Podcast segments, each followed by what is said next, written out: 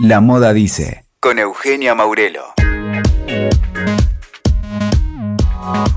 Aquí estamos en un nuevo episodio de La Moda Dice y hoy te voy a contar de qué se trata la Fundación IDA, si nunca la escuchaste, te vas a enterar que es algo bastante novedoso, que tiene que ver con la moda y con el diseño en la ciudad de Buenos Aires y en la Argentina. Y para ello estoy con Kika Tarelli y con Sebastián Rodríguez. Gracias a, los dos por estar acá. Tengo que contarte que vienen trabajando de manera casi secreta. Eh, ahora ya el secreto ya es a voces, por suerte. Y ya se dio a conocer este en el 2019. Tomó notoriedad pública. ¿Y qué es la Fundación IDA? Me gustaría que me cuenten los dos un poco de qué se trata la Fundación IDA? Claro, eso. Nosotros, nuestra idea fue trabajar a la inversa de lo que trabajan la mayoría de las instituciones, que es las instituciones primero se van a conocer y después este, empiezan a conformar un acervo patrimonial importante. Nosotros queremos hacer el camino inverso.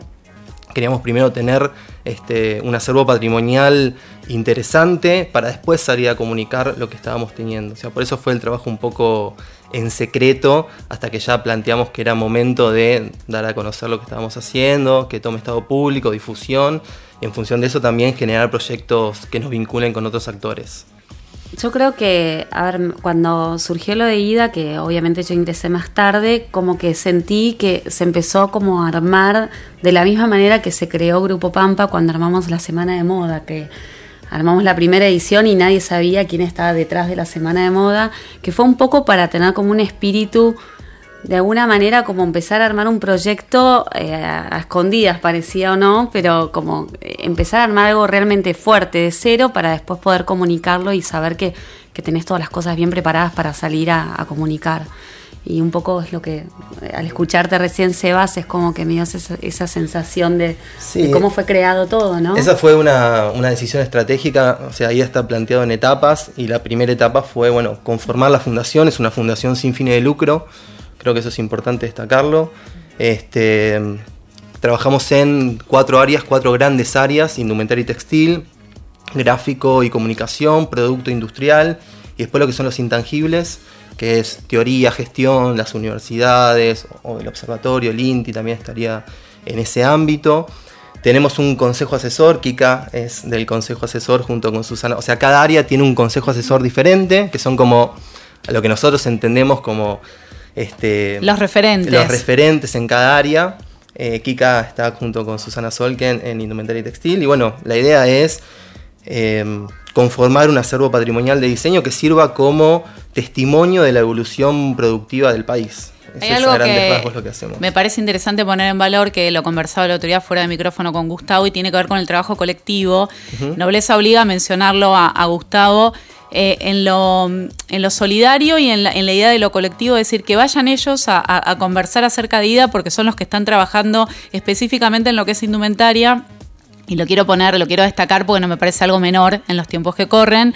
Lo mismo puedo decir de, Susana, la madre de la, de la, sociología de la moda en la Argentina, leo yo, y en, Sudamérica me animo a ponerle ese título. Pero volviendo a lo colectivo, ustedes son los expertos en, en lo que tiene que ver con el área de estudio y demás pero necesitan el acompañamiento colectivo de los diseñadores en este caso. ¿Cómo se empezó a dar? Pues me estoy imaginando, no vamos a dar nombres, pero me estoy imaginando cómo fue ese pedido, esa solicitud de necesitamos el archivo de tu marca o queremos trabajar con el archivo de tu marca. ¿Cómo se dio ese trabajo?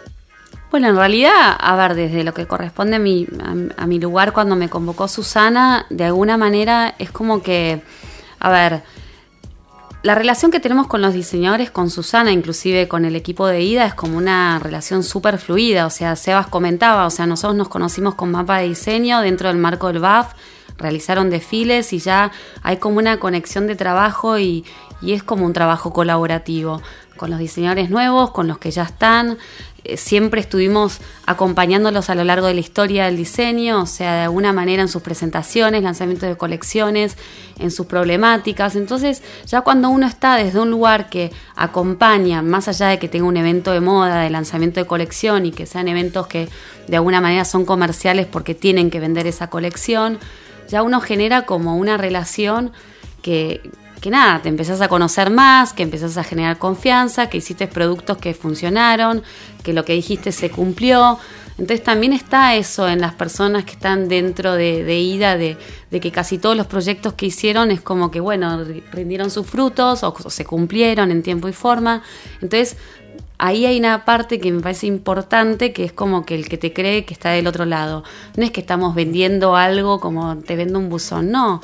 Te estamos vendiendo algo para que seas parte de la historia del diseño argentino. ¿Y de qué manera? O sea, bueno, vos tenés que donar tu colección, tenés que tener nada, lo que es moldería, lo que es catálogo, lo que es, bueno, ver todo lo que puedes sumar al archivo que después se edita, o sea, porque en mi caso puntual, cuando doné todo el archivo Bafuic, o sea, había un montón de material de una semana de moda, donde hablaba de muchos personajes, de muchos diseñadores, de marcas comerciales, diseñadores que recién arrancaban como Semillero Uva, y ahí nada, vinieron, retiraron todo el material, yo fui seleccionando las cosas que consideraban que eran más importantes o momentos más fuertes de lo que era, eh, no sé, la crisis del 2001 o en la crisis del 2002, siempre tuvimos miles de crisis y pudimos sobrellevar eh, la semana de moda, inclusive cada uno sus negocios, y ahí es como que siento que fue como mucho más fácil para nosotros en el momento de sentarnos y decir, bueno, queremos que seas parte, es así, de tal manera, tal vez hay como un delay por parte de los diseñadores y hay que acompañarlos, que, bueno, es parte de nuestro, de nuestro trabajo acompañarlos. Se los preguntaba más que nada porque es un, un trabajo que no era usual en, en, la Argentina, digo, no existía, vamos a decirlo así, excepto los diseñadores, algunos que tenían como su archivo, pero no estaba público, algunos ya lo tenían bastante organizado, compilado, pero no organizado. Sé que Martín es uno de esos casos, que Sebastián está trabajando, vamos a decir, con Martín Churba hace tiempo en el archivo eh, y, y, destaco a él porque sé que, que guardó todo, eh, me habló algo de miles de piezas, me dijo, este, son casi 30 años de carrera, claro. Claro, o sea, cada diseñador o cada empresa, o sea, no son solamente diseñadores, también trabajamos con empresas, con instituciones. Son casos muy particulares, por eso nosotros, si bien tenemos un protocolo de trabajo con cada uno, pero vamos modificando y nos vamos adaptando, depende eh, a, quién estamos abordando. Hay diseñadores o hay empresas que desde el vamos entienden lo que estamos haciendo, y le dan la importancia que nosotros creemos que tiene y desde el vamos ya este, nos abren las puertas y empezamos a, trabajar con ellos, pero literalmente le damos vuelta a la casa, los depósitos, los talleres, para este, revisar todo lo que tienen y ahí empezar a, trazar esa, esa, historia. Y hay otros que son un poquito más escépticos, que nos tantean, que van viendo, que tenemos varias reuniones, que quieren primero conocer obviamente la fundación, ver cómo, los cómo trabajamos, entender un poco los protocolos, porque nosotros manejamos estándares lo más alto posibles en cuanto al resguardo, a la conservación de las piezas. O sea, una de las, de nuestro, de las personas del Consejo Asesor es especialista en conservación. Entonces trabajamos con estándares muy altos. Y bueno, y cada uno va, va, teniendo su ritmo. Este, hay hay este, diseñadores, por ejemplo, con Varanasi, tenemos el archivo Varanasi, que es uno de los, de los archivos más importantes que tenemos, que fue uno de los primeros que desde el Vamos ellos nos abrieron las puertas, estuvimos tres días trabajando en Rosario con ellos y nos trajimos alrededor de 80 vestidos, 80 piezas, moldería, fotografías, registro audiovisual de los 70 hasta, este, hasta ahora. Este, y bueno, este, hay, y hay otros que son, bueno, que primero te dan algo, después este, lo tienen más ordenado y quieren tener cosas ellos. Bueno, es todo diferente. Sí, yo creo que también hay que entender los tiempos de cada uno, porque nosotros estamos pidiendo algo que es extra al día a día de cada diseñador o cada marca o cada empresa, o inclusive desde nuestros puestos de trabajo, eh, donde uno se tiene que armar un espacio para tratar de juntar esa información. Hay casos como muy obsesivos como el de Cora Gropo, que realmente tenía todo eh, digitalizado, más o menos. ya estaba todo editado, que eso realmente sorprende, que, que es genial y otros casos que no, como decía Sebas, pero me parece que, que acá es como que el espíritu o lo que, o por lo menos con Susana quisimos transmitir es como que sí, tiene que haber un patrimonio de diseño argentino, eh, uno tiene que saber quién era un Mariano Toledo, Vero Ibaldi, Pablo Ramírez, Jessica Trosman, o sea, no puede quedar en que, bueno, fueron los diseñadores del 2000, del bajo, lo que sea. Entonces, poder empezar a juntar toda esa información, ordenarla, procesarla, editarla y que, esté todo en un lugar donde vos puedas consultar y el día de mañana se pueda exhibir, es como, no sé, yo si me pongo en el lugar de un diseñador que he trabajado años con ellos, es como, realmente es como una, una caricia al alma que hagan eso y me parece que es fantástico tener esta oportunidad de poder ser parte. Algo que tiene que ver con lo afectivo y también eh, tiene que ver con la identidad, digo, porque a través de la vestimenta también entendemos quiénes somos y hacías referencia recién Kika a los contemporáneos, porque por suerte están todos por acá o por allá, más cerca, más lejos, pero están todos eh, dando vueltas todavía, quizás no, no directamente en diseño, pero algunos en actividades gubernamentales, otros en empresas y demás. Y también hay trabajo, vos nombrabas a los Baranás y nos podemos remontar a los 70, digo, pero hay trabajo hacia más atrás. ¿Desde, desde qué momento se toma la moda argentina en IDA? Nosotros tenemos lo más antiguo, o sea, el diseño empezó en los 30, nosotros tenemos eh, registro de los 30, o sea, cultura material hay desde siempre, pero de los 30 está como la idea de lo que es diseño argentino, pero eso es en otras áreas. Indumentaria empezó más tarde y nosotros estamos trabajando, por, por ejemplo, en el archivo de Meritapia, que es de los 60. Ahí son los primeros indicios de lo que se podría tomar como moda argentina. Una diseñadora que además trabajó fuertemente la identidad nacional, justamente digo, la idea de una moda nacional, que siempre pienso que estaría diciendo hoy Maritapia, ¿no? Si, si, viera lo, todo lo que sucede. Eh, y me decía, Sebas. Sí, no, y es súper interesante porque, bueno, este, estamos trabajando con su hija, eh, con Bimba, y bueno, es, es toda una, una revisión también eh, muy fuerte para ella, si bien está el registro de lo que hizo el Museo del Traje hace poco, y bueno, venimos como trabajando con ella hace varias reuniones, también revisando toda la historia de su madre, que es tan fuerte. Y bueno, esos son los casos más antiguos que tenemos en, indumentaria, particularmente. Después en industrial, en gráfico, obviamente hay casos anteriores. Y hay como una situación de que a veces eh, sucede en la cultura que emergen situaciones parecidas al mismo tiempo. Y justo hacías mención a, lo que fue la muestra de Tapia en el Museo del Traje. Eh, se inauguró también una, muestra de Sergio Delof, digo, lo que tiene que ver con eh, la Bienal de, Arte Joven, y sé que hay algunos libros también que se están escribiendo y demás, digo, pero se, están, le están contagiando un poco, digo, están generando esa cultura de archivemos, registremos, contemos con qué tiene que ver la historia de la moda en la Argentina, más allá de que ya existen trabajos, vamos a poner en valor otra vez a Susana Solken, pero digo, están eh, incrementando eso, ¿creen que están colaborando con esa tarea? Y la, idea es, o sea, yo, entiendo, nosotros entendemos que sí, por ejemplo, parte de la muestra que está ahora en el moderno de Sergio Delof está hecha con archivo de, ida, con mucho trabajo de digitalización, de, volver a poner en valor toda esa, historia. Eh, y sí, nuestra idea es primero eh, conformar ese acervo patrimonial, dinamizarlo, poder trabajar en conjunto con otras este, instituciones, con periodistas, con investigadores, con docentes, con alumnos. O sea, nosotros entendemos este proyecto colectivo no solamente desde los diseñadores, o sea, el trabajo que tenemos con los diseñadores, sino también con todo el, colectivo de diseño, por así decirlo, y todos los que están interesados en eso. Este, para nosotros es genial y es la idea y es nuestro objetivo principal, que esto este, no quede solamente en un depósito, sino que se pueda dinamizar y que pueda tener eh, relevancia y poner en valor toda la historia del diseño. Algo que, me quedo este, pensando es, deben tener hallazgos, cada uno debe tener sus hallazgos particulares, no sé si los pueden contar, pero seguramente en esta tarea exploratoria se encontraron con hallazgos o cosas que no conocían, diseños, eh, moldería, eh, textiles, digo, se deben haber encontrado historias, historias detrás de una prenda, digo, ¿tienen algún hallazgo que, que puedan comentar ahora? Que recuerden particularmente? No sé, a mí me pasó puntualmente con, varios diseñadores que pasaron por la semana de moda que encontramos como materiales que increíbles que pensé que tal vez ni estaban. O sea, bueno, el caso de los hermanos Esteve Corena es como que me quedé tipo totalmente sorprendida de las cosas que Sebas logró rescatar que es genial porque realmente es parte en la historia del diseño, o sea, como que inclusive fotos que antes no, no era todo digitalizado, entonces estábamos con los contactos o con la foto de la foto y con, los recortes los diarios, entonces realmente como que ese trabajo de, juntar toda la información, empezar a editarlo y encontrarte con personajes. El otro día estábamos en la inauguración del Moderno con, con Sebas, eh, con la diseñadora Jessica Trossman, y de repente me contó como algo como, ¿puedes creer que tal modelo del primer desfile que hicimos en BAF era tal actriz conocida del momento? Y dije, no, no puede ser. Y obviamente hay mucho material que tal vez tenemos en nuestros teléfonos como guardados y justo eh, estaba Sebas ahí, dijo, a ver, ¿qué, ¿quién era? Decime la foto. Y él enseguida sacó esa foto y me mostró la foto y como que con Jessica nos empezamos a matar de risa porque nos acordamos puntualmente que era esa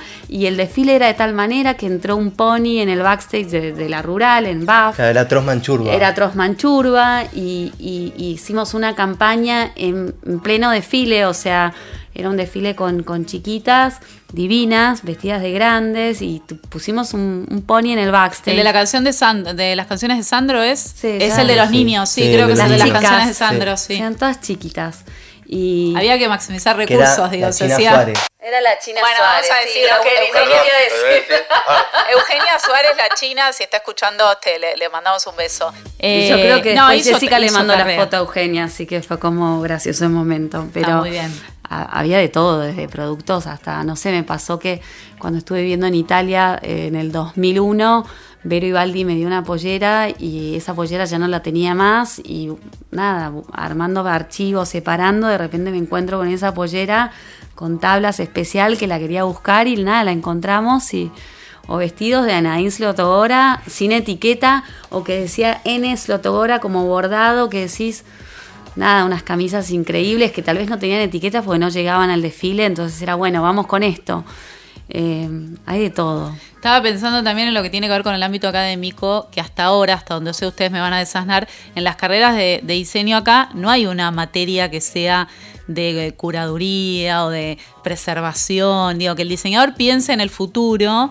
Eh, a vos que estás escuchando te cuento que hubo una vida analógica, antes no era todo digital eh, una vida analógica y es muy forzoso o muy dificultoso encontrar material a veces eh, de los 80 hacia atrás o vamos a decir de los 90 hacia atrás y no pasó tanto tiempo. Digo, por ahí también este es un, germen, una semillita para decir, bueno, ahora las, carreras, les estamos dando una idea, pueden empezar a pensar en una disciplina que como que ya desde, desde, el vamos los diseñadores tengan eso en la cabeza y si no lo harán a través de, la cultura de, de conservación que genere IDA, ¿no?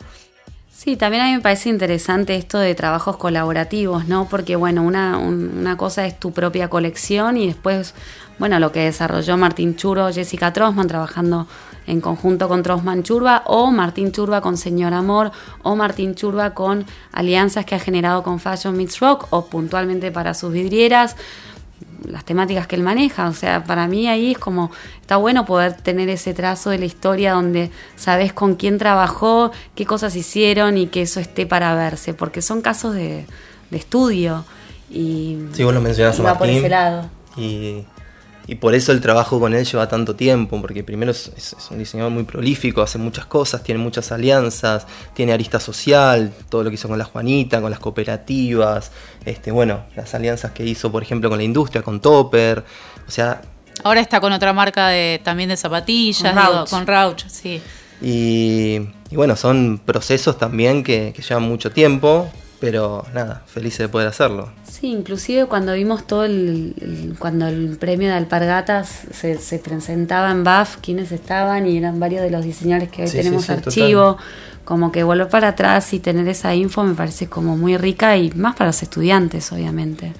Vos preguntabas cuáles son las joyitas así. A mí, bueno, no, es porque te Kika, pero para mí el archivo BAF es, es increíble porque es transversal. Me parece un poco obsecuente, pero no, sabemos que no vamos. Te, voy a contar, otra vez lo vuelvo a decir. Eh, Kika es eh, una de las este, iniciadoras de, de BAF, la que tomó, la que tomó la posta, podemos decir, este, de, las fundadoras en, el año 2000. Fue una de las fundadoras, pero era la, era la más jovencita. Tomó la posta y, realmente sentó precedente en, en la historia de la moda argentina y en lo que es cultura de moda. A mí me gusta decirle así, lo que es, se generó cultura de moda a partir por lo menos de las primeras ediciones de BAF, después, bueno, sucedieron otras cosas. Sí, bueno, es un archivo que es transversal a todos los diseñadores y ahí podés leer cómo fue evolucionando también el lenguaje, la identidad de cada uno, cómo fueron mutando en el tiempo, cuáles eran sus inquietudes, cuáles eran sus deseos. No, inclusive, perdón por interrumpirte, pero las puestas en escena, o sea, hoy vos ves un desfile y como que bueno, como que ahí había todo un trabajo en equipo, desde el equipo de producción, el equipo de la marca, del diseñador, desde pelo, make-up, fotógrafo, como que realmente un 360 que hoy también se hace, pero era como todo mucho más, es, con pocos recursos, pero más allá de los pocos recursos había unas puestas infernales en escena que no se podían creer, y hablo 2001, 2002, 2003, que siempre estábamos en crisis. Cuando revisamos el archivo de este Corena, estaba Javier, em, estábamos viendo también, bueno, teníamos todo lo, audiovisual, y me acuerdo de un desfile que era el que pusieron a un este, especialista en artes marciales.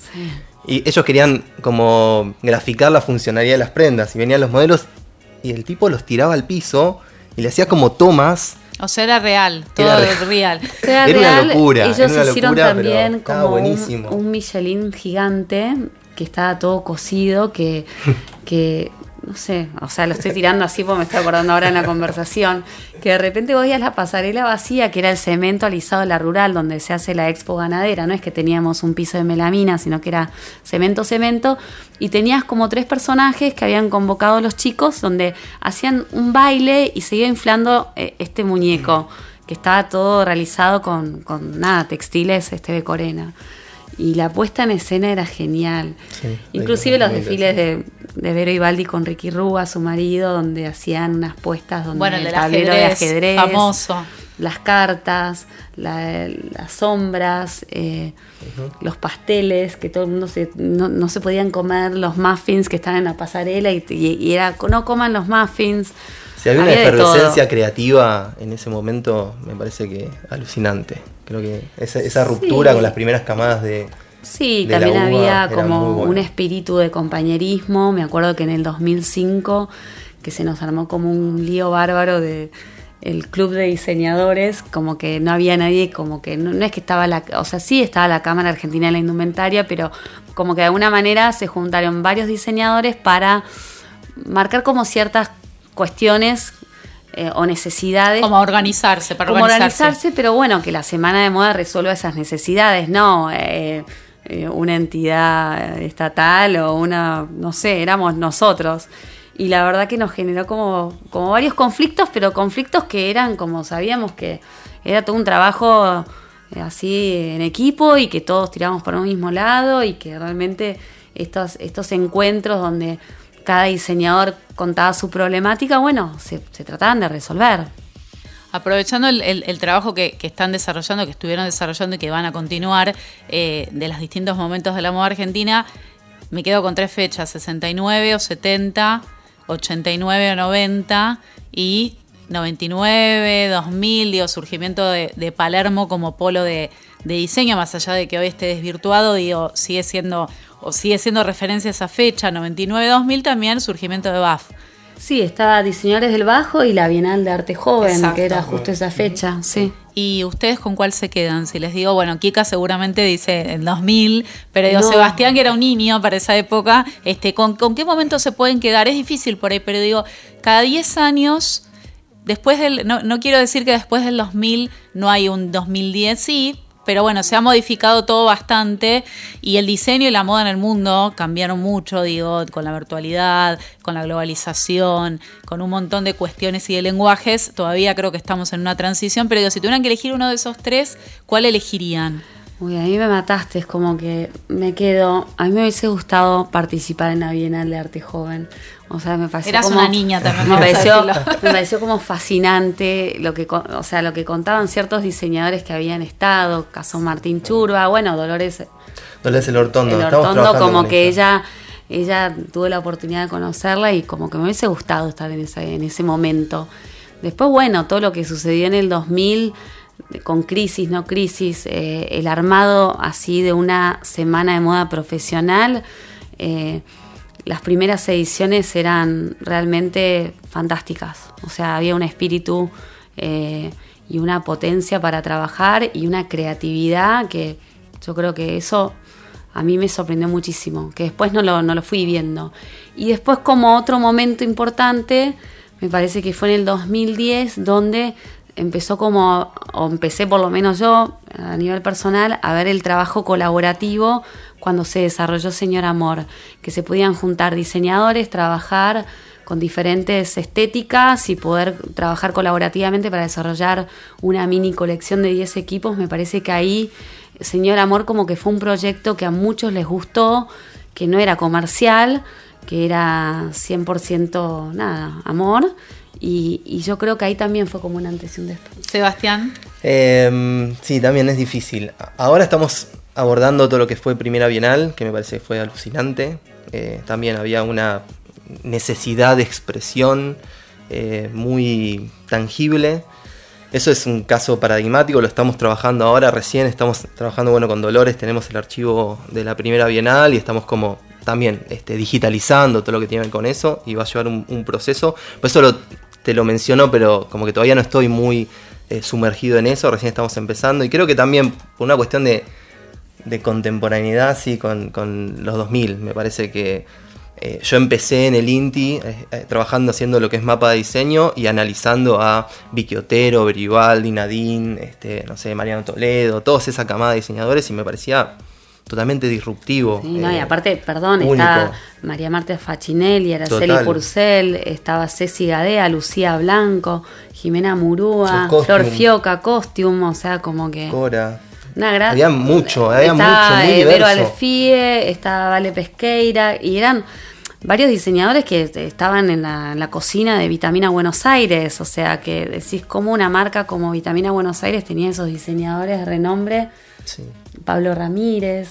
Y, lo diverso, la diversidad de lenguajes, los que trabajaban más morfología, más eh, moldería. Sí, porque más allá de la, de la camaradería que existía entre ellos y digo, lo que denominamos frecuentemente como buena onda o que se podían eh, ayudar entre ellos, la singularidad de cada uno era tan marcada. Alguien me decía el otro día que hoy cuesta eh, encontrar eh, diseñadores más nuevos que se diferencien tanto entre sí.